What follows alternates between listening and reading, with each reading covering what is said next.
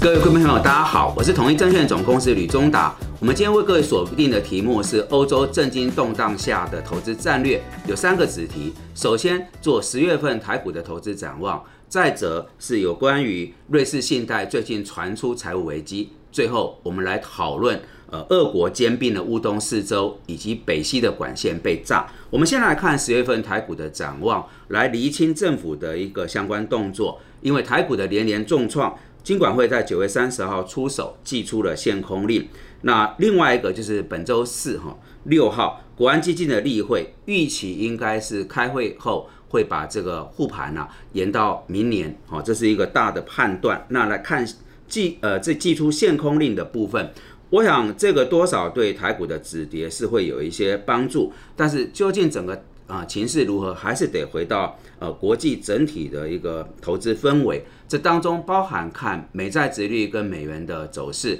它是否能够收敛，还有美股是否能够止跌，比较有一个呃像样的短弹哈，这都是在看大盘里面最关键的所在。那政府的部分，我想我们之前跟杰瑞这边的互搭有提过，国安基金它是呃试图去稳盘，但它不是一个拉抬行情的助力。我想要对这边做一个。呃，定调哈，那眼前是面临万山的保卫战，先来看这个关卡到底会是如何。那假设就选股而言，我们延续之前的基调，呃，在电子的部分，IC 设计、晶圆代工、哈，细晶圆等等，这里因为有库存的一个调整，那明年又有产能的大幅开出。在股价落底上，恐怕还是需要一段时间啊，大家要多一点耐性。那至于就产业的部分，呃，比较有亮点的所在，是我们之前跟各位谈到，包含这个工业电脑哈，那网通伺服器、呃，资料中心、高速运算等这些次产业。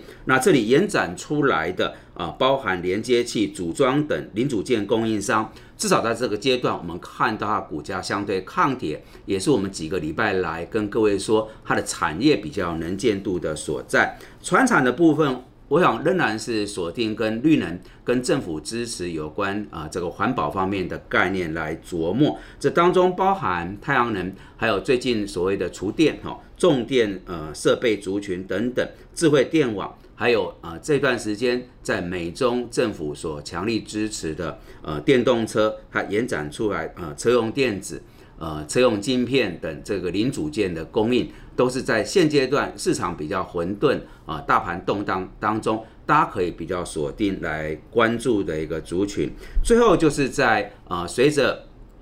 疫情在走向解封、国境开放，那么过去两年承压很深的这种呃内需。呃，民生消费的部分，我想因为利空啊，啊开始在沉淀了，慢慢走向一个比较正面的轨道，所以包含超商、饭店、餐饮、观光等啊这些所谓的内需民生消费的族群，也是在目前的题材上比较能见度的，提供给各位参考。那接着我们来锁定呢，就是呃最近在欧洲很重要的一个金融事件，这瑞士信贷传出可能有财务的危机，那么。瑞士信贷是瑞士的第二大银行，传出来它陷入财务危机，濒临破产。那这个指标其实要看的就是 CDS，这个 CDS 反映的是违约风险哈，中文我们把它叫做信用违约，呃，信用违约交换的利差，它在上礼拜有明显的飙升，所以市场上传言它极可能复制两千零八年的次贷风暴，成为另外一个所谓的雷曼兄弟。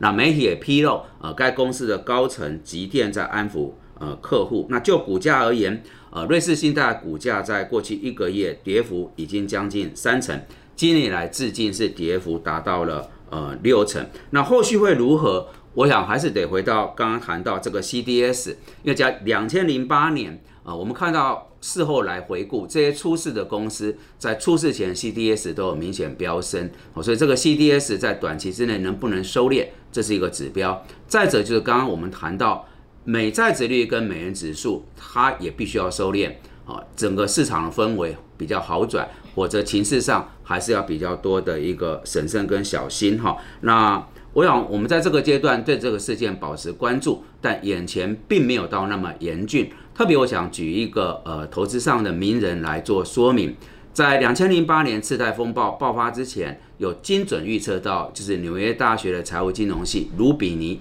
他有一个外号叫做“末日博士”。那这十三年多，他几乎在看大的方向都是偏空悲观。但是有关于这次瑞士信贷的财务危机，记者采访他，那我们这位末日博士卢比尼说，没有到那么严重了，保持追踪就好。我会以他为指标，所以我说现阶段就是我们关注，但应该还不至于到什么另外一个雷曼时刻，或是爆发金融危机，这个是有一点啊言过其实哈，言之过早，这提供给各位参考。往下我们锁定在第三个子题是在。乌东四周被兼并，还有北溪被炸的这个议题哈。那九月三十号，俄罗斯总统普京正式将这个乌克兰东部跟南部的四个州，包含顿内兹克、卢甘斯克、赫尔松及波扎罗热等四州，原本乌方的领土并入到俄国。那这件事情，我们后面会再批专题来跟各位细谈。原则上应该是整个俄乌战争打了七个月，它的战争目的跟战争的性质都出现了根本性、结构性的一个变化。为什么？因为这里本来是乌南跟乌东的四周，结果这么一个公投，它反而变成俄国的领土，它是一个直接的兼并。那么日后如果乌方想要收复失土，对俄罗斯而言就叫做俄国的领土保卫战。所以各位去想，这个战争当然就出现了一个比较大的。变化，那眼前要关注的，我们在之前的频道有跟各位提，就是有关于核战这个问题，就是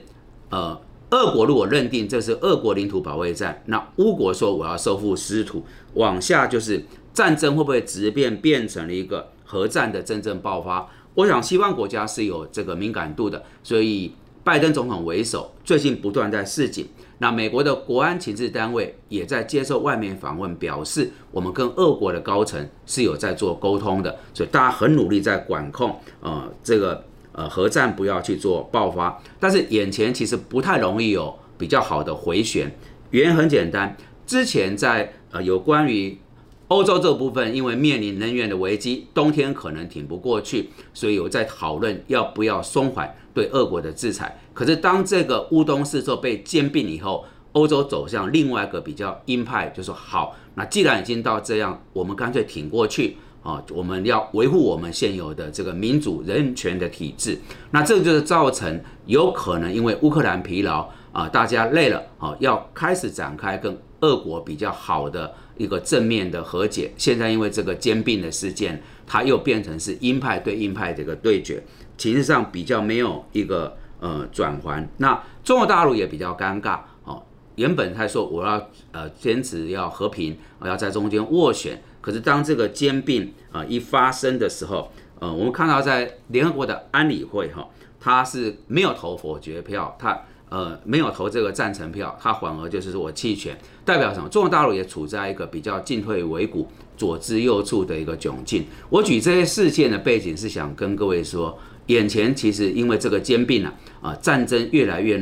不容易和解，回旋的空间也比较弱化，那就是要去观察有没有走向核战爆发的一个呃可能性。这是现阶段在乌东四周被兼并后，我们在战争里面所要关注的焦点。最后我们来锁定的是北溪被炸，那么敌意螺旋升高这个议题，在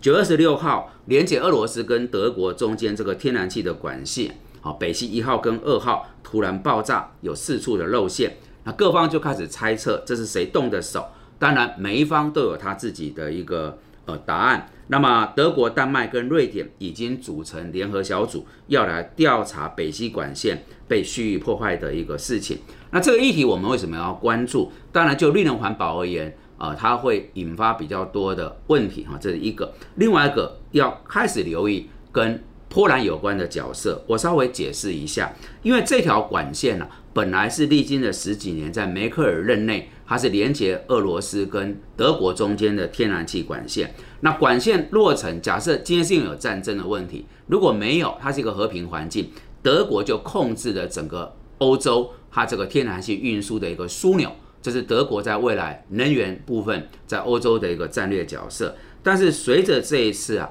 啊，俄乌战争的爆发，北溪的管线重新被评估，又发生了爆炸事件。同一个时间，欧洲另外一条天然气管线呃，就是所谓挪威、丹麦跟波兰合作的波罗的海管线，开始把北海的天然气输往欧洲。那是什么意思？这条管线完工之后呢，挪威就超越俄罗斯，成为欧洲天然气最大的一个供应国。那么，挪威有九十几座海上的油气田，挪威当局也比较兴奋地表示，欧洲终于有机会来摆脱对俄罗斯能源的依赖。各位，这件事情是一个能源上比较大的变化，我想我们后续要保持追踪。如果挪威有机会取代俄罗斯，成为欧洲最大能源的供应商，可能在这场战争里面，欧洲被掐住了咽喉，它就开始比较不一样，这是要观察。另外一个就是波兰。各位如果有印象，我们在线上的课说会，还是我们这个忠实表达，有略微带过波兰。波兰本来在过去的二十几年，